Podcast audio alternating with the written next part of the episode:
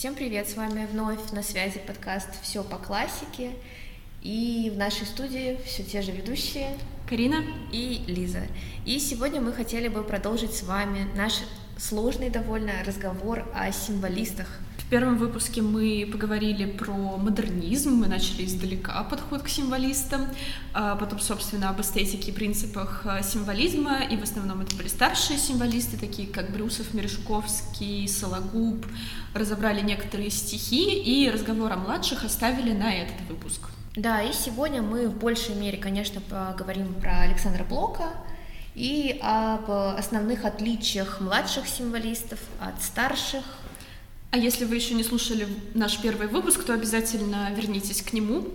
Да, мы считаем это необходимо, потому что все-таки философия Соловьева в большей мере повлияла именно на младших символистов, и для понимания их творчества все-таки стоит ознакомиться с ней. А сегодняшний выпуск мы начнем снова с небольшой порции теории и поговорим про декаденство. И почему мы про него вообще завели разговор? Потому что декаденство и символизм в ту эпоху э, многие считали практически синонимами. Да и вообще в советскую эпоху термином декаденство стали пользоваться как родовым значением всех вообще модернистских течений.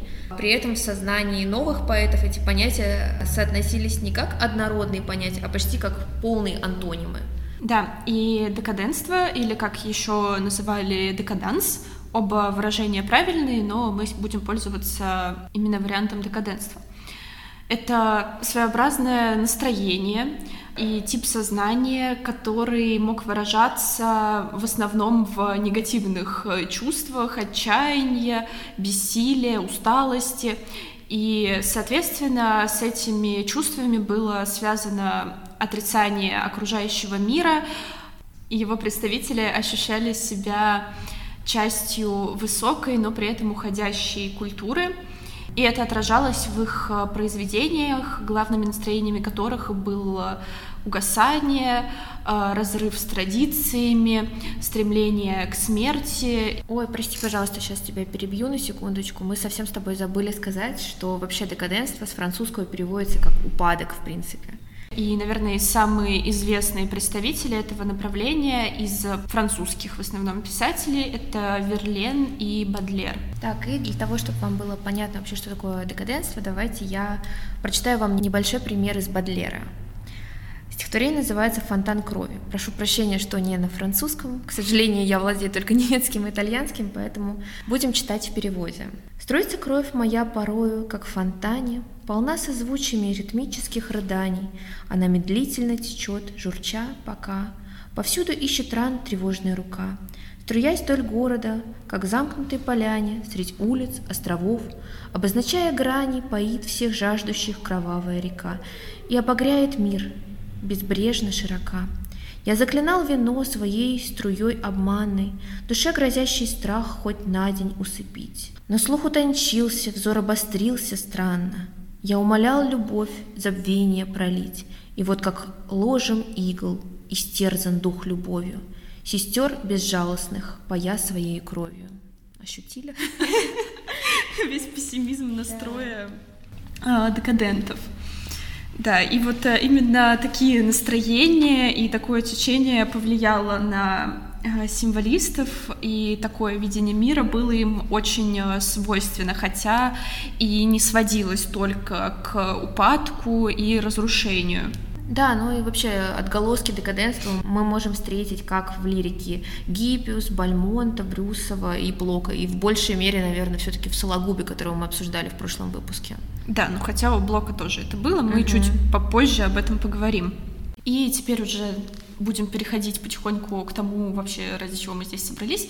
И напомним еще раз о тенденциях э, эпохи и этого периода. Это, во-первых, а, отказ от привычных а, нравственных законов, стремление к обновлению поэтического языка и поэтических средств. А, в то время поэты и писатели рассчитывали на активное участие читателя, и одним из наиболее эффективных средств для этого было нарушение читательского автоматизма. Например, использовали другие размеры — дольник, тактовик, верлибр. Они не играют господствующей роли, но постоянно удивляют читателя своей нестандартностью. И так как у нас есть стиховед в студии, то нам сейчас Лиза расскажет, э, что это такое за размеры. Да, вообще в начале 20 века был бум на дольники, тактовики, то есть есть работы Гаспарова, посвященные дольникам специально. И вообще это довольно сложный размер, когда вы в первый раз его увидите, вам кажется, что это что-то трехсложное, но на самом деле нет. Начнем с дольника. Дольник — это стихотворный размер, который занимает своеобразное промежуточное положение между силоботоникой и, в принципе, тоникой. И если мы привыкли к тому, что в стандартном стихе у нас там есть, например, определенный метр, стопы и так далее, в дольнике этого нет, и нас волнует количество ударений в строке, стихотворной и между иктовых интервалов. То есть, э... Давай, что такое между иктовые интервалы? Ну, то есть, например, у нас есть икт в сильной позиции, то есть ударение стоит. То есть ударный слог. А потом дальше у нас, например, два пропуска. Это может быть дольник. В дольнике это один-два пропуска, а тактовик это уже прям чистый тонический стих, и там мы видим интервал в 1-3 слога. Также есть еще акцентный стих, в акцентном стихе интервал еще больше, то есть у вас может быть интервал в 4 слога, в 5 слогов, а, но он фиксированный. А третье, верлибр, это просто свободный стих, то есть это французского верс либре, извиняюсь за ударение, я не француз, французский язык не знаю, я учила немецкий, но это свободный стих, э, не регламентированный какими-то определенными строками, метрами, то есть э, может быть э, с рифмой, может быть без рифмы и тому подобное. Вот в современной поэзии довольно много верлибров как раз-таки сейчас пишется. Вернулся верлибр. Угу. Так, экскурс в стиховедение короткий. А, также важно сказать, что среди писателей тех лет было очень много филологов. Брюсов, а, Иванов, Блок, Пастернак, а, недоучившиеся Мандельштам и Есенин, Ахматова, которая занималась на женских курсах на филологическом отделении. То есть литературу производили люди, занимающиеся и изучающие литературу. Они очень хорошо знали и понимали, что они делают. Также э, старались э, складывать тексты в большее единство, и циклы и книги стихов э, стали одной из главных форм поэтического эпоса. То есть выпускались не отдельные стихи, и в сборниках они комбинировались не хаотично, а по каким-то определенным моделям и задумкам авторов. Ну вот, Карина сказала вам общие моменты, соответствующие для данной эпохи, а я уже скажу больше про основные общие черты всех символистов. То есть, во-первых, для всех символистов был близок романтический культ искусства как проявление высших духовных э, возможностей человека. Во-вторых, всем им было близко интуитивное постижение мира, при этом они откладывали на второй план уже научное познание, все-таки интуиция важнее.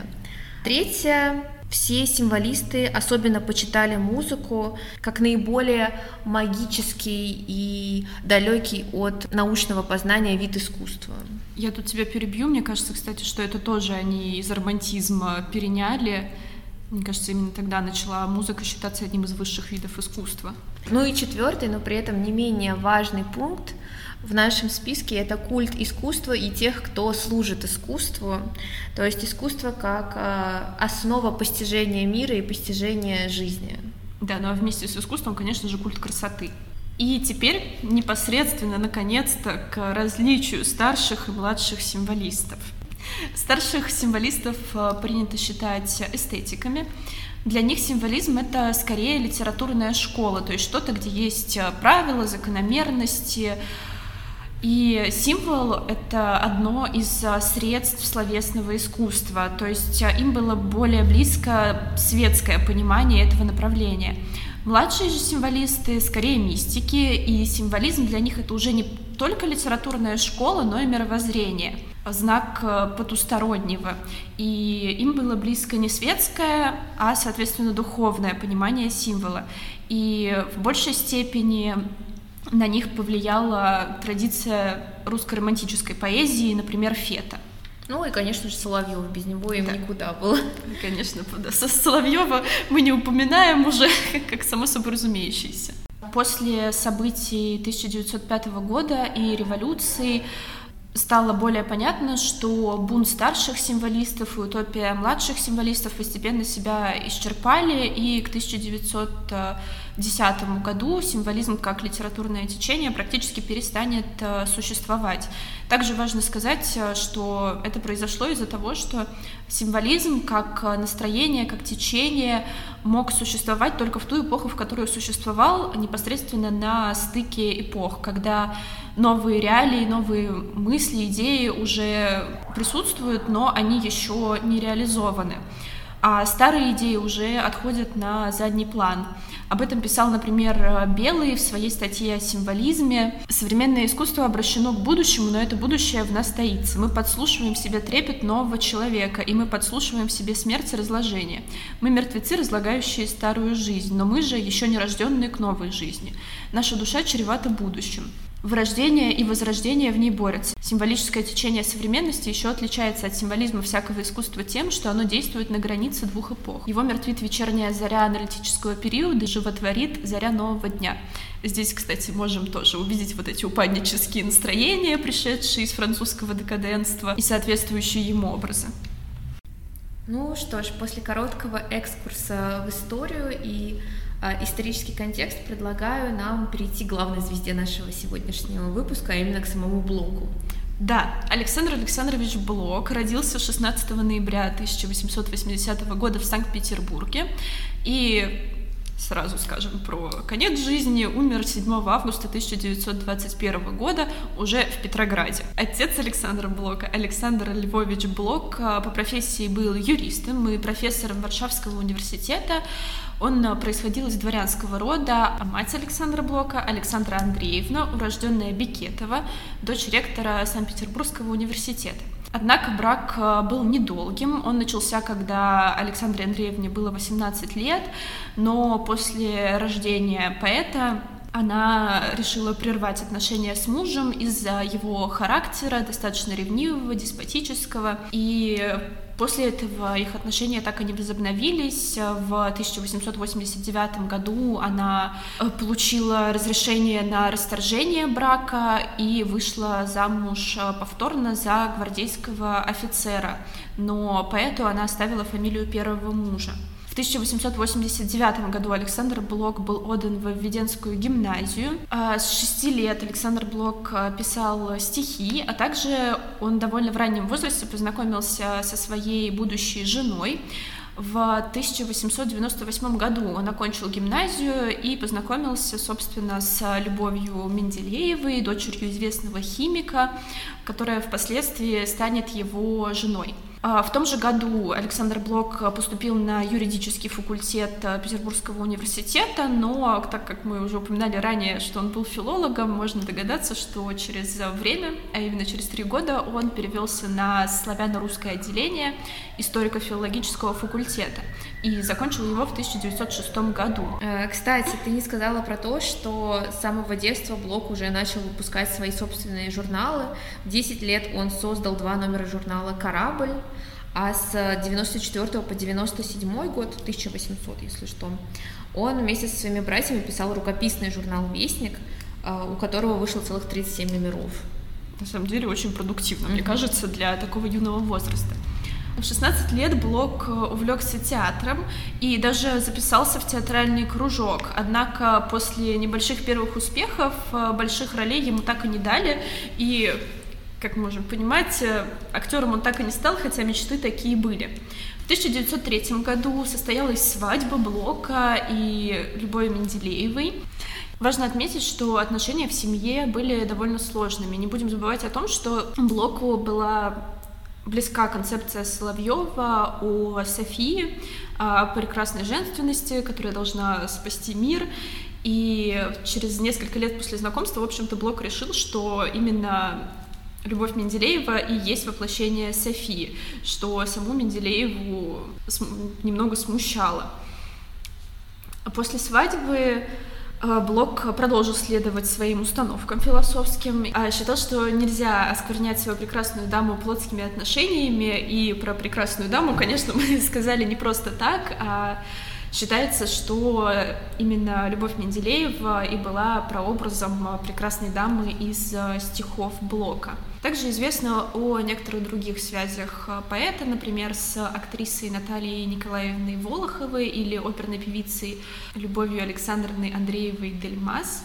И если вам интересно, был любовный треугольник такой своеобразный между Любовью Дмитриевной Менделеевой, Александром Блоком и Андреем Белым.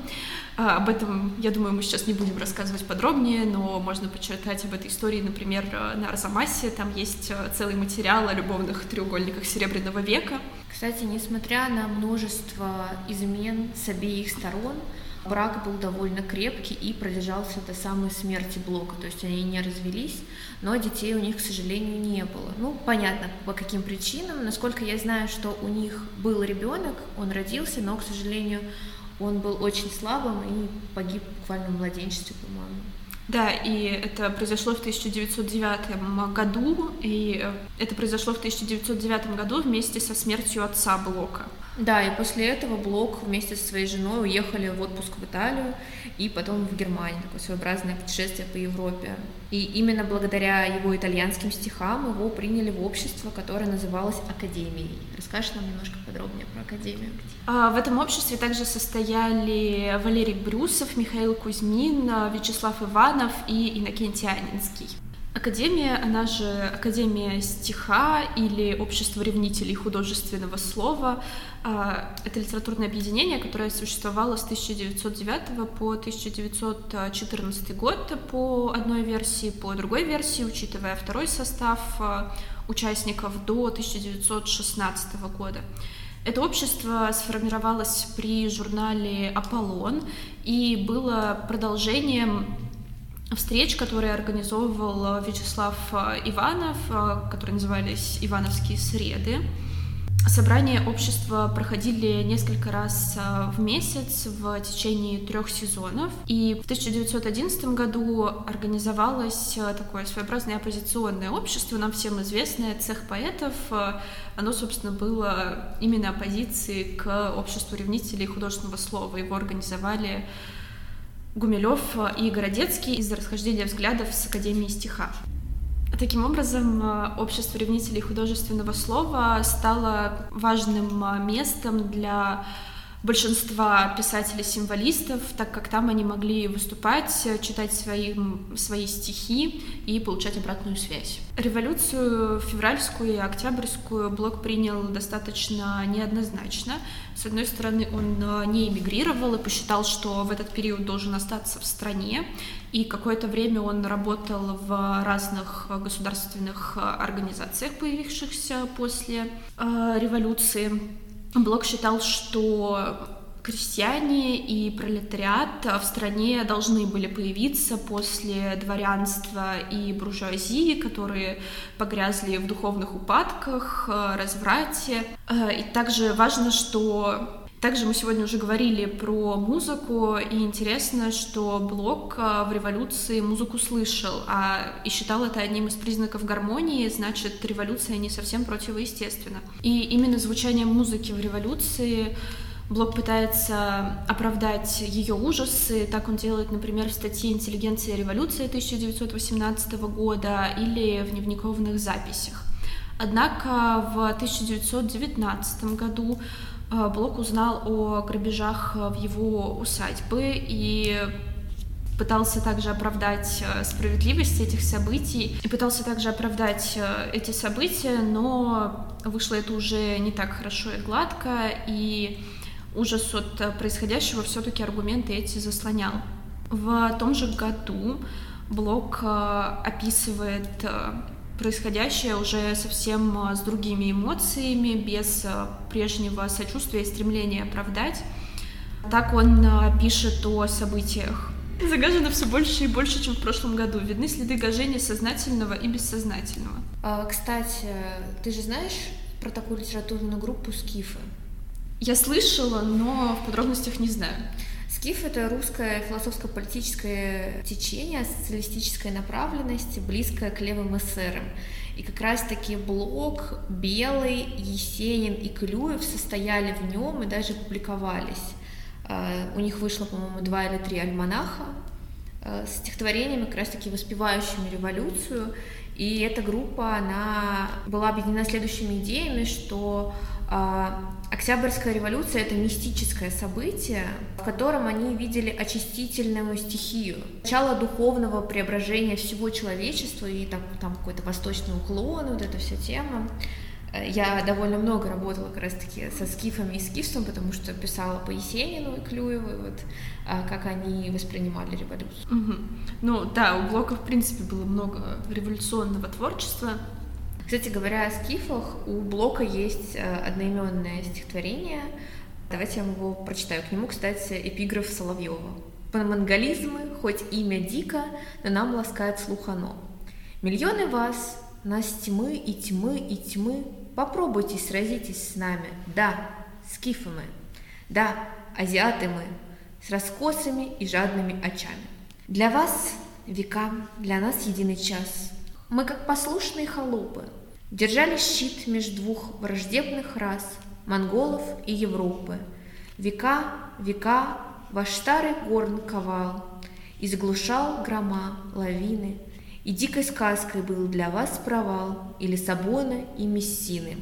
Ну, поняли, о чем восточном я говорила. Да. Э, теперь мы вернемся опять к биографии Блока. В 1921 году усадьба Блока была сожжена, и к тому моменту его здоровье уже сильно ухудшилось, а, но он очень долго не мог получить а, разрешение на выезд из страны для лечения. Полностью документы собрали только к 7 августу, и по, трагической иронии судьбы это был последний день жизни поэта. Возможно, если бы так долго не затягивали сбор документов и дали разрешение на выезд быстрее, поэт мог бы прожить дольше. А, Александр Блок был похоронен на Смоленском кладбище в Петрограде, а, и там же похоронена семья его матери. Так, ну, биографию мы узнали. Далее давай поговорим об основных особенностях его творчества, философии и тому подобное. Если говорить честно, вот именно никакой систематизированной или упорядоченной эстетической теории у Блока не было, и вообще все его творчество, оно очень сильно менялось со временем, но какие-то общие позиции, которые оставались, они присутствуют. В большей мере Насколько я знаю, на Блока повлияли три человека. Это Ницше. На кого не повлиял Ницше в 20 веке? Да, но самое интересное, что Ницше и Соловьев — это две полные противоположности, но при этом они оба повлияли на Блока. А третий в этом списке — это Аполлон Григорьев, и все. Больше. Нет, еще ну, лирика Фета, наверное, романтическая теория и все остальное. Да. Что Но это то, что повлияло практически на всех в эту эпоху. Да и вообще все мысли о сущности искусства у Блока, они разбросаны по многим его статьям, рецензиям, письмам, и нет такого единого текста, который вот он скомпилировал все мысли и выпустил, нет. Да, так чтобы вот э, трактат философии Блока, такого не написано. Но большим образом он писал о сущности искусства, своего творчества именно в более поздних текстах. Ну, более поздних именно эссе критических, различных статьях. Я имею в виду не в своих стихотворениях. Да, в статьях вот из разряда упоминаемой нами э, революция интеллигенция. Угу. Наверное, самый основной пункт, который нам стоит сказать, это то, что Блок был далек от реалистической эстетики. То есть он э, не отрицал науку и научное познание, но все-таки больше смотрел на мир с мистической точки зрения. Да, то есть он не отрицал науку, но считал, что Поэты не ученые, mm-hmm. и им не нужно так же, как ученым, смотреть на мир. Например, он писал, мы, писатели, должны смотреть жизнь как можно пристальнее в глаза. Мы не ученые. Мы другими методами, чем они, систематизируем явления и не призваны их схематизировать. Да, и вообще сам символизм, он э, появился как полная противоположность э, тому же самому натурализму, реализму, полная, можно сказать, антагониста Вообще Блок считал главным основанием искусства его связь с духом музыки, а, который имел для Блока а, объективное значение. Вообще э, музыка в блоковском понимании в сущности превращала поколебавшийся этический критерий а, в критерий уже эстетический. Ну и вообще музыка, как мы говорили ранее, она была одним из основных искусств для символистов. Да, и одним из признаков гармонии мира. Вот как раз-таки нашла цитату про музыку от Блока.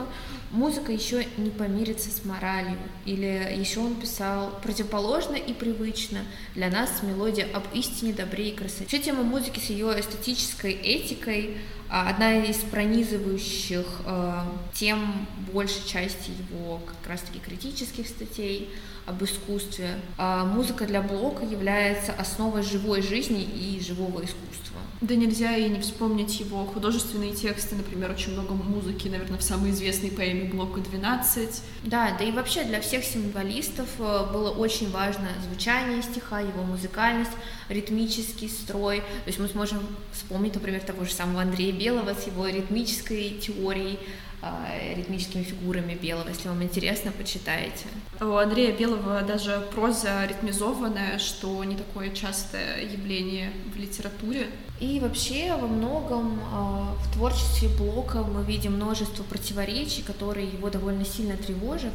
То есть противоречия жизни и искусства, этики и эстетики, человека и художника, морали и антиморали. То есть во всех его текстах мы можем увидеть вот это вот противоборство двух стихий. Давай теперь тогда поговорим про категорию искусства по блоку. Давай. А, для блока искусство это не столько а, мастерство, достигаемое художником, а, сколько неосознанный процесс, который сам приходит к творцу. Ну, то есть такое что-то снизошедшее угу. свыше, пророк Пушкина да, и да, все да, вот да, эти да. истории. И вообще Блок писал, что искусство, оно не наше, оно чужое угу. и так далее. Мистицизм. Угу. Искусство он воспринимал как средство воссоздавать миры иные, как он сам писал. Позиция чистого искусства была совершенно неприемлема для Блока а, на всем протяжении его творчества, не только в раннем или в позднем творчестве. Давай расскажем, что такое чистое искусство. Чистое искусство его еще называют искусством для искусства. Это теория, в основе которой лежит утверждение независимости художественного творчества от общества. Ну, то, то есть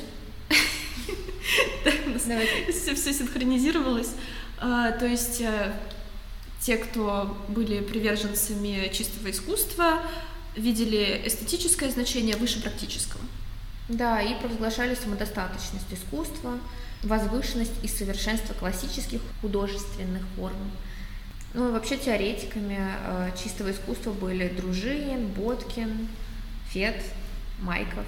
Ну, Блок считал, что тенденция чистого искусства, она противоречит самой сущности искусства в принципе. Потому что, следуя ей, мы в конце концов потеряем как таковое искусство. Искусство по блоку, оно рождается из вечного взаимодействия двух музык, музыки творческой личности и музыки, которая звучит в глубине народной души, души массы. И, наверное, с понимания искусства можем перейти к трем периодам творчества блока. В прошлый раз, а, в прошлом выпуске мы рассказывали о теории тезы, антитезы и синтеза как а, трех а, фаз развития всего, что существует в мире, и к творчеству Блока это также применимо. Так, первый период творчества Блока, ранний, длился примерно с 1897 по 1904 год, и какие его особенности в этот период лирический герой стихотворений Блока находится в гармонии с миром, он а, влюблен в прекрасную даму, которая является воплощением а, красоты мира. Вот эта прекрасная София Соловьева, в случае Блока Любовь Менделеева. И взаимодействие с возлюбленной помогает э, ему увидеть э, истину в мире, и взаимодействие с возлюбленной помогает ему увидеть истину в мире. К этому периоду относится, наверное, самый известный цикл Блока «Стихи о прекрасной даме», и сейчас мы на примере разберем, что для этого периода характерно, как это отображалось в непосредственно текстах. И мы разберем э, стихотворение «Вступление», собственно, из первого периода. Отдых напрасен, дорога крута, вечер прекрасен, стучу в ворота. Дольнему стуку чужда и строга ты рассыпаешь кругом жемчуга. Терем высок, и заря замерла, красная тайна у входа легла. кто поджигал на заре црема, кто, воздвиг... кто поджигал на заре црема, что воздвигала царевна сама. Каждый конек на узорной резьбе, красное пламя бросает к тебе. Купол стремится в лазурную высь, синие окна румянцем зажглись. Все колокольные звоны гудят, залит весной беззакатный наряд. Ты ли меня на закатах ждала, терем зажгла, ворота отперла. В этом стихотворении мы можем увидеть фольклорные, сказочные мотивы, такой своеобразный мифологический пласт. Например, к фольклорным, конечно же, сразу отсылает э, терем, царевна. Здесь такой достаточно необычный образ для прекрасной дамы, как э, героини каких-то русских сказок, узорная резьба, купола. И также по этому стихотворению можно заметить, что образ а, Блоковской России, который мы увидим в более поздних периодах, во многом подготовлен стихами о прекрасной даме, и в этом стихотворении это особенно видно, потому что в некоторых стихах о России подобные фольклорные образы, мифологический пласт также будут возникать. В этом стихотворении мир лирического героя все еще прекрасен. Он находится в состоянии ожидания, но при этом близость катастрофы, о которой мы уже говорили, которая была свойственна, в принципе, всей эпохи, вот это ожидание катастрофы и конца мира, оно здесь а, тоже присутствует. Здесь а, все немного двойственно. С одной стороны, все красиво, прекрасно, а с другой стороны, близится мировой пожар, вот эти горящие терема, которые то ли подожгла сама прекрасная дама, то ли они образовались как-то по-другому, закат также изображается именно как пожар, а, преображающий мир. То есть э, это такой мир на пороге апокалипсиса, но при этом в нем остается прекрасное, и что за этим пожаром кроется, не очень понятно. И также важна здесь э, фигура, собственно, лирического героя. А, здесь э, подчеркивается его уникальность, что вот именно его ждет эта прекрасная дама, открывает для него, возможно, ворота, Опять же, возвращаясь к необычности здесь образа прекрасной дамы, можно обратить внимание на строки «Ты, рассыпа... Ты рассыпаешь кругом жемчуга». Здесь а, дама предстает а, в качестве демиурга, который преобразует мир, рассыпает вот эти жемчужины огня, поджигает терема, и нельзя, конечно, не сказать о каких отсылках на образ а, жар-птицы, еще интересный э, образ, интересное изображение «Заря замерла». Э, не очень понятно, то ли это реалистическое описание, и лирическому герою, субъекту кажется, что момент э, остановился, то ли это какой-то психологический феномен, ощущение остановившегося времени, и вот субъект пришел к прекрасной даме, к царевне, и в этот момент мир должен преобразиться. Лиза, ты что скажешь еще про это стихотворение? Кстати, вот ты сказала про фольклорный пласт в этом стихотворении. Я тоже это подтвержу, так как стихотворение написано четырехстопным дактилем. Это дактиль, господи. Это дактиль, просто он очень длинный. Да, и парная рифмовка, то есть э, мы видим, есть три вида основных рифмов, это не надо. Да скажи. Парная, Парная рифмовка — это рифмовка типа А, Б, С, Д. То есть у нас первые две строчки рифмуются между собой, и потом а, третья, четвертая строчка рифмуются между собой. То есть парная рифмовка. Угу. Ну вот, например, здесь «терема сама, резьбе тебе». Угу. Кстати, мы не застрели внимание на годе написания этого стихотворения, и все-таки это довольно важно, потому что 1903 год очень важный год восприятия Блока и его творчества, потому что именно в 1903 году он женится на Любови Менделеевой, и вообще весь цикл стихов о прекрасной даме, он посвящен ей. И 1903 год — это уже ближе к окончанию первого периода творчества Блока. Второй период начнется в 1900 1904 году и продлится до 1907. Э, это период антитезы. Да, и давайте я немножко подробнее расскажу об основных особенностях этого периода. Для этого периода характерно понимание блоком хаоса, воплощение дьявольских сил, царящих в мире – и этот хаос э, вступает в противоборство с лирическим героем и отнимает у него прекрасную даму. Таким образом, мир э, для героя кардинально меняется, и из прекрасного мира полного любви мы попадаем в полную дисгармонию. Мир становится страшным, ужасающим, И здесь человек испытывает только полное мучение, больше ничего, нет больше ничего прекрасного, того, ради чего стоит жить. Пессимистические настроения, в общем, подключаются. Да, и его возлюбленной становится уже не та самая прекрасная дама, без единого изъяна, а страшная колдунья, дьяволицы а, и такое своеобразное порождение ада на земле. И любовь к этой прекрасной даме это не становится от возвышения, возвышающей любви, наоборот, путем вниз э, в дисгармонию, дисбаланс и тому подобное. И для этого периода характерны такие циклы, как город, страшный мир, многие другие. И для того, чтобы показать вам такой сильный перепад, мы выбрали стихотворение «Обреченный». Тайно сердце просит гибели, сердце легкое скользи. Вот меня из жизни вывели с нежным серебром стези. Как над тою дальней прорубью Тихий пар струит вода, Так своею тихой поступью Ты свела меня сюда.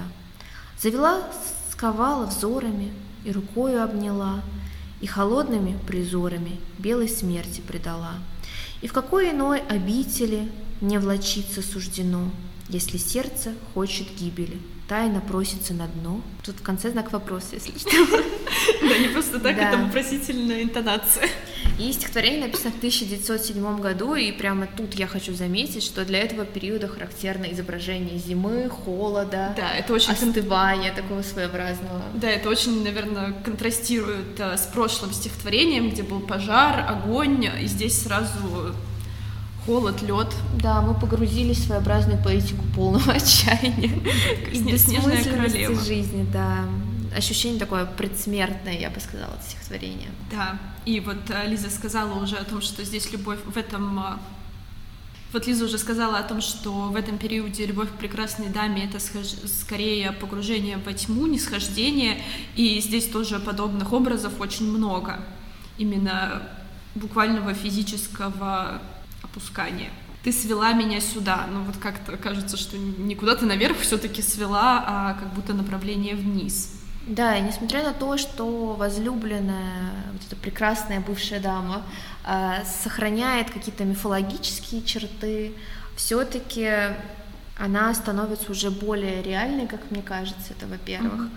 а во-вторых, становится холодной к герою, совершает какие-то странные ритуальные действия по отношению к нему. Да, и она точно больше тяготеет к смерти. Если в предыдущем стихотворении там все-таки это более двойственно, здесь э, она явно больше на стороне смерти. Странно звучит. Да, и э, является яркой представительницей хаотичного мира. Да. А катастрофичность у мира Блока связана с холодом, льдом, снегом. Я не знаю, можно это сопоставить э, с божественной комедией, где самый последний круг ада все-таки ледяной, и самые главные грешники закованы в лед. Наверное, можно, почему нет? Возможно, можно, да.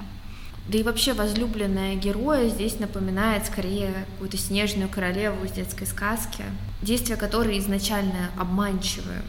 Но, несмотря на все ужасы, которые она приносит, она описана все равно по-своему, как мне кажется, прекрасно. Тебе так не кажется? Да, это какая-то такая стра- страшная любовь, но то есть он все равно с ней идет, э, несмотря на то, что она его тянет на дно явно. И как мне кажется, для этого стихотворения характерна такая своеобразная песенность, она очень напоминает какой-то романс, тебе не кажется? Да, мне кажется, такое определенно есть. Есть здесь э, кольцевая композиция, тоже свойственная для песенных, э, для песенных стихов, тоже свойственная для песен и романсов. Да, и анафора, и рукой обняла, и холодными призорами белой смерти предала. И получается, Анджембимана здесь есть переносы строки, тоже характерные для как раз-таки лирики модернистов, вот эти языковые сдвиги. Да, вот про языковые сдвиги еще можем сказать, обратив внимание на первую строфу, а, во-первых, в ней видна оставшаяся с прошлого периода уникальная высокая судьба поэта, мотив его вот особенного жизненного пути. А с другой стороны, это своеобразная вывернутая метафора, То есть э, снежная дорога, покрытая снегом, который напоминает серебро. Это как, как это должно выглядеть в нормальном представлении о языке. А здесь же получается, что не просто снег, похожий на серебро, а как будто снежное серебро. Вот эта фраза «снежным серебром стези».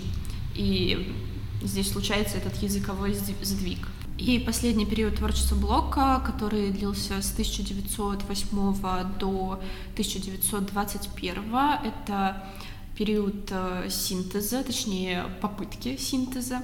Здесь Блок э, пытается объединить э, два своих первых периода, а центральным образом, центральной вообще темой становится Россия, ее судьба, ее собственный необычный э, путь в истории, который, в принципе, очень многих, мне кажется, в русском искусстве интересовал.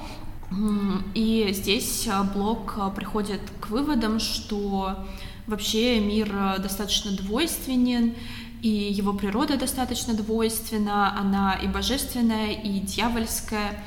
Главным таким решающим звеном здесь становится человек, а, которому самому выбирать, как этот мир воспринимать. И в этот период написаны циклы «Кармен», «На поле Куликовом», «Родина», поэмы «12», самая его известная, и, наверное, менее известная поэма «Соловьиный сад». Да, вот двойственность там явно есть. И вот сейчас я предлагаю нам вместе почитать эту поэму, и мы будем останавливаться и анализировать отдельные ее главы. И начнем мы сначала, что логично. Начнем сначала. Да. Я ломаю слоистые скалы в час отлива на илистом дне. Таскает осел мой усталый их куски на мохнатой спине. Донесем до железной дороги, сложим в кучу и к морю опять. Нас ведут волосатые ноги, и осел начинает кричать. И кричит, и трубит он отрадно, что идет налегке, хоть назад — а у самой дороги прохладный и тенистый раскинулся сад. По ограде высокой и длинной лишних роз к нам свисают цветы. Не смолкает напев соловьиный, что-то шепчут ручьи и листы. Крик осла моего раздается каждый раз у садовых ворот, а в саду кто-то тихо смеется, и потом отойдет и поет. И вникая в напев беспокойный, я гляжу, понукая осла — как на берег скалистый и знойный опускается синяя мгла. Ну, как мне кажется, вообще первая строфа, она полностью построена на контрастах. То есть мы предстаем перед двумя разными мир, мирами. То есть первый мир — это мир э, лирического героя, обыденность, э, тяжелый труд, работа, а второй мир — мир волшебного соловьиного сада. И, соответственно, эти два мира подчеркиваются и выражаются двумя разными лексическими пластами. Первый — это прозаический, в нем использована масло масляная, но прозаическая лексика для описания будничного труда, например, таскает, мохнатая спина, волосатые ноги. И второй пласт — это возвышенная лексика, а, когда поэт говорит о соловьином саде, например, Э, тенистый раскинулся сад, не, смолка, не смолкает напев соловьиный, шепчут ручьи и листы. Это все лексика более возвышенная. Угу. И, наверное, важно сказать, что мы здесь э, видим фразу, что кто-то смеется в саду, и сюда мы можем привести биографический контекст, э, потому что это стихотворение было написано в период с 1914 по 1915 год, когда Блок находился в романтических отношениях с Любовью Андреевной Дельмас, то есть вне брака эти отношения были. Ну и, конечно же, здесь есть образ осла. Ну, осел, ладно.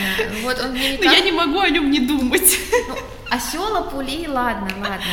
Но в дневниках про этот роман Блок писал следующее. А в саду кто-то тихо смеется, и потом отойдет... А, нет, это не он в дневниках.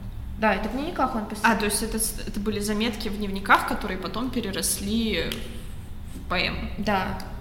Интересно. Ох уж эти отношения в Серебряном веке. Бурные. Так, ну давай вернемся к твоему ослу, к которому ты так рвалась. Наш любимый образ с античной литературы. Мы вообще любим античную литературу просто. Поэтому не можем об этом не думать. Если вы не читали «Золотого осла Пулея», то мы вам настоятельно рекомендуем это сделать. А, ну а еще из древних текстов, а, конечно же, можно здесь подумать об отсылках, а, в общем-то, к образу сада и откуда он начинается. Это может быть как Эдемский сад или Гефсиманский сад. Конечно, здесь точного какого-то определенного ответа мы дать не можем, но такая отсылка имеет место быть. Кстати говоря, про осла можно вспомнить также осла, на котором Иисус въезжал в Иерусалим. Да, точно. Тоже, если говорим о библейских мотивах. Да, теперь мы переходим а, к второй главе. Я немножечко сменю Лизу в чтении. Знойный день догорает бесследно, сумрак ночи ползет сквозь кусты, и осел удивляется, бедный, что хозяин раздумался ты. Или разум от зноя мутится, замечтался ли в сумраке я. Только все неотступнее снится, жизнь другая, моя, не моя. И чего в этой хижине тесной я, бедняк обездоленный, жду, повторяя напев неизвестный в соловьином звенящем саду. Не доносятся жизни проклятия в этот сад, обнесенный стеной. В синем сумраке белое платье, за решеткой мелькает резной. Каждый вечер в закатном тумане прохожу мимо этих ворот, и она меня легкая манит, и кружением, и пением зовет. И в призывном кружении и пении я забытое что-то ловлю — и любить начинаю томление, недоступность ограды люблю. Мне тут почему-то, пока я читала, в, голову вбился образ из «Мелкого беса», где Передонова звали зайти за ворота, тоже в таком тумане, не знаю, помнишь ты или нет. Видимо, нет, но как-то у меня всплыло. У меня все чтение мелкого беса в одном большом тумане находится. Ну, да. Ну, это такие отступления от темы лирические. Возвращаемся к более... Да, возвращаемся к нашей главе. Да, возвращаемся к нашей главе. Да, тут развивается мечта героя о неприступной ограде сада. То есть его мысли о возможности другой жизни. То же самое двоемирие больше развивается, то есть больше противопоставления мира э, реального и иллюзорного. Если в прошлой главе мы видели такую своеобразную экспозицию, предисловие того, что происходит с героем, то здесь мы уже именно действия наблюдаем какие-то. А, у героя впервые зарождается мысль о возможном бегстве от своей проклятой жизни, которой он недоволен, а, тяжелого мира в мир спокойствия и безмятежности сада. Да, и эти мысли появляются именно в вечернее время, когда знойный день догорает бесследно, а, главе несколько раз упоминаются такие признаки приближающейся ночи. Это закатный туман, сумрак ночи, синий сумрак. И вообще темнота, мрак, туман. А, Все это говорит о иллюзорности жизни, а, ну, так как буквально да. в темноте неясные очертания предметов, да, мира. Мир, он такой своеобразный зыбкий, иллюзорный, до него нельзя докоснуться, все ребит. И своими песнями, а точнее своим кружением и пением а, девушка вот это притягивает и манит его к себе, как какая-то а, волшебная сила. Я не знаю, можно ли здесь вспомнить романтиков, голубой цветок, тоже угу. манящий, но недостижимый. Наверное, можно, учитывая то, что на символистов романтизм повлиял. И, кстати, в прошлом выпуске мы как раз-таки обсуждали стихотворение Сологуба «Чертовы качели», и как раз-таки говорили о символике синего цвета да. и о том, что он довольно часто соотносился с образом Святого Духа и символом тайны. Да, здесь, мне кажется, это тоже вполне угу. применимо. Перейдем к третьей главе поэмы, блоковской поэмы, все-таки не нашей. Отдыхает осел утомленный, брошен лом на песке под скалой, а хозяин блуждает влюбленный за ночной зазнойной мглой. И знакомый пустой каменистый, но сегодня таинственный путь вновь приводит к ограде тенистой, убегающей в синюю муть. И томление все безысходнее, и идут за часами часы, и колючие розы сегодня опустились под тягой росы. Наказание ли ждет или награда, если я уклонюсь от пути? Как бы в дверь соловьиного сада постучаться и можно ли войти? А уж прошлое кажется странным, и руке не вернуться к труду.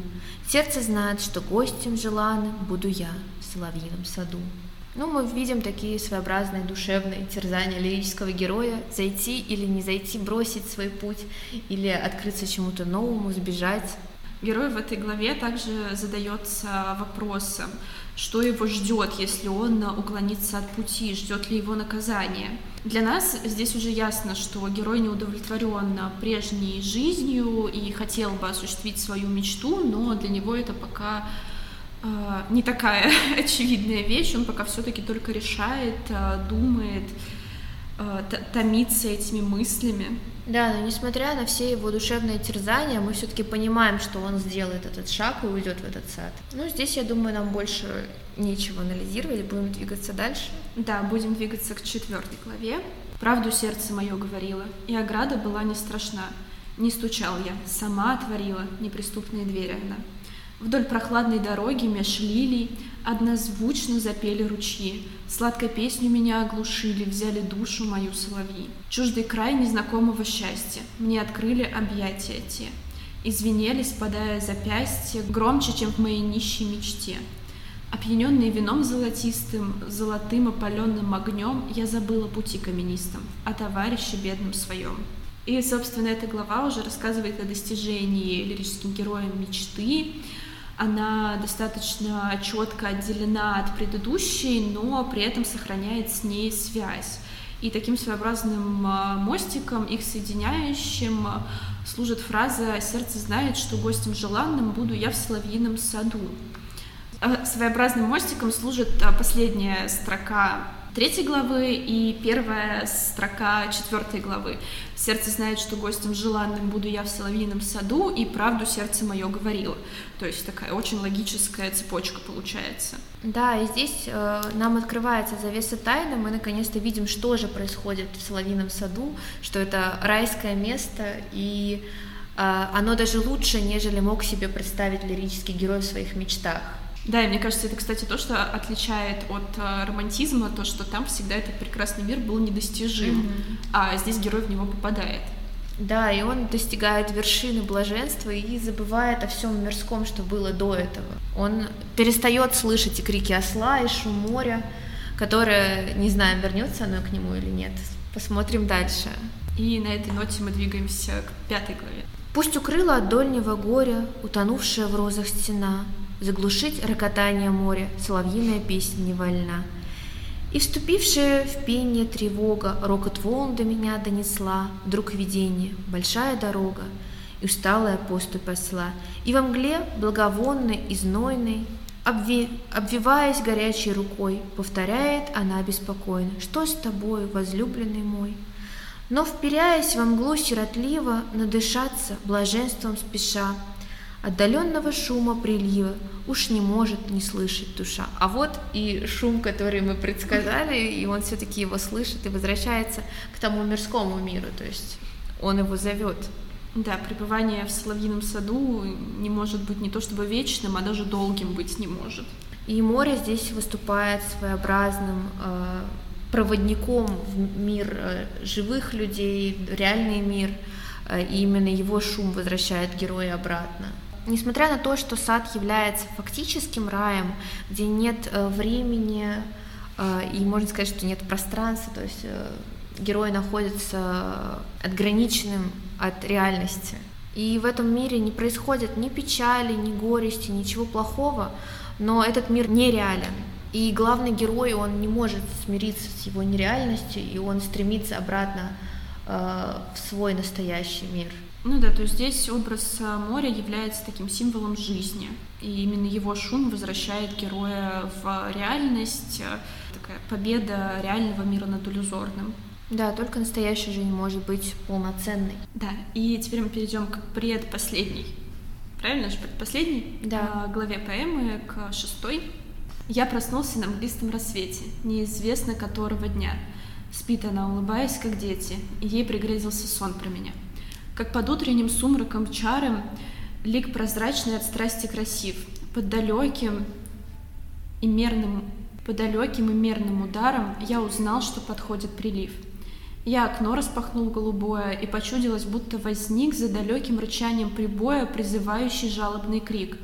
Крик осла был протяжен долог, проникал в мою душу, как стон, и тихонько задернул я полог, чтоб продлить очарованный сон — и спускаясь по камням ограды, я нарушил цветов забытие.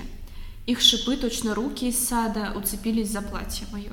И спускаясь по камням ограды, я нарушил цветов забытье.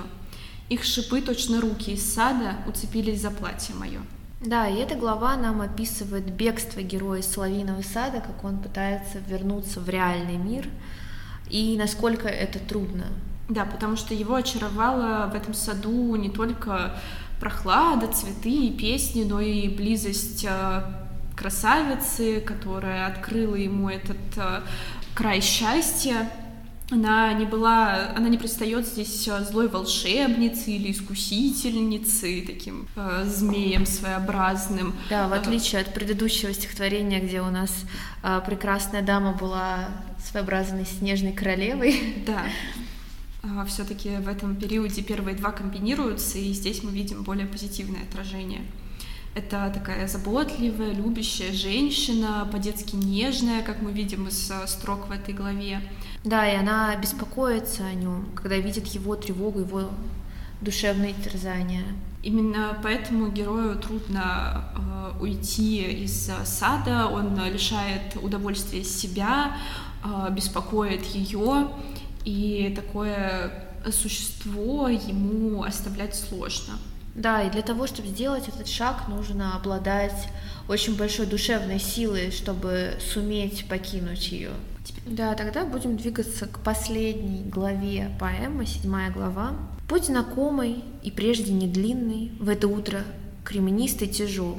Я вступаю на берег пустынный, где остался мой дом и осел. Или я заблудился в тумане, или кто-нибудь шутит со мной. Нет, я помню камней очертания, тощий куст и скалу над водой. Где же дом? И скользящий ногою Спотыкаюсь о брошенный лом, Тяжкий, ржавый, под черной скалой, Затянувшийся мокрым песком. Размахнувшись движение знакомым, Или все еще это во сне, Я ударил заржавленным ломом По слоистому камню на дне. И оттуда, где серые спруты Покачнулись в лазурной щели, Закарабкался краб сполохнутый И присел на песчаной мели. Я подвинулся, он приподнялся, широко разевая клешни, но сейчас же с другим повстречался. Подрались и пропали они. А с тропинки, протоптанной мною, там, где хижина прежде была, стал спускаться рабочий с киркою, погоняя чужого осла. Ты, ты шокирована? Что тебя больше смутило, краб, спрут или что осла украли? Что при первом прочтении в прошлом году перед сессией, чтобы при перепрочтении перед записью смущает краб каждый раз. Я сижу и думаю, откуда он вообще здесь? Вообще два. Да, откуда они здесь? Что произошло? Ну, мне кажется, краб здесь нужен как раз-таки опять для вот этого вот этой двойственности, то есть два краба, как две ну, ипостаси внутри героя, которые борются между собой. Ну, то есть, понимаешь, тут осел такой вроде, ну, понятное животное, а тут какая-то экзотика начинается, крабы. Ну так и море же рядом, Каких-нибудь краб. лангустинов не хватает. Так у нас пруты плавают, что да, правда. Да, вообще, конечно же, в этой главе мы видим, как герой оставляет соловьиный сад и хочет вернуться на свой прежний путь. И хочет вернуться на свой прежний путь, но его место уже занял кто-то другой. Другой рабочий с киркою и с чужим ослом. Что-то Лиза там читает про краба интересное. Да, я тут сейчас загуглила, что может символизировать краб. И краб символизирует добрые намерения человека. Отсюда дай краба. Ну, потому что, ну, правда, как часто в русской литературе видишь краба? Примерно никогда, кроме этой поэмы, мне кажется. Да, и вот я сейчас еще посмотрела, и в мифологии разных народов краб символизирует э, реинкарнацию, э, состояние между жизнью и смертью, а также э, смену ипостаси, то есть потому что краб довольно часто меняет свой панцирь, скидывая шкурку, то есть как бы э, перерождение, изменение, метаморфозы, которые происходят с человеком, поэтому символически, я думаю, тоже мы можем это привести, что да, думаю, здесь это... герой меняет э, Здесь это вполне применимо, да, из, из-за вот этого перехода из одного мира в другой и обратно. Да, если говорить про образы спрутов, которые плавают в морских глубинах, стоит, наверное, сказать, что спрут довольно часто символизирует, как кракен, другие морские чудовища, глубины личного подсознания человека и э, влияние на человека общественного, бессознательного. Загнул-то как? Общественное бессознательное. И тем самым, совершив этот шаг, выйдя из э, волшебного сада, э, места, где нет ни горести, ни печалей, человек хочет вернуться к своему труду, но понимает, что его место уже кто-то занял, то есть нет ни его осла, ни его работы больше, и он остается, можно сказать, что у разбитого корыта, у этого моря. Да, то есть он променял э, труд на праздность, а в итоге понял, что без труда его жизнь не имеет смысла. А важно еще сказать про самого лирического героя. Он называет себя обездоленным бедняком, и вся его жизнь составляет э, тяжелый труд, э, работу и все, что у него есть, это осел, кирка и хижина. Путешествие в Соловьиный сад э, дает ему возможность посмотреть на другую жизнь, почувствовать себя по-другому, быть в мире, где не доносятся жизни проклятия, но из этого мира он все же возвращается в мир реальный когда еще интересно, что когда описывается пребывание героя за оградой сада, используются тяжелые, своеобразные тяжелые слова, таскает куски, начинает кричать, а для описания пребывания героя в саду используется лексика более нежная, романтическая, напев соловьиный, шепчут ручьи, запели ручьи. Э, таким образом, мы еще можем заметить, что в зрелой поэзии Блока появляется такой переход от э, мистики и романтики в сторону реализма. И именно «Соловьиный сад» становится такой первой пробой в этом направлении.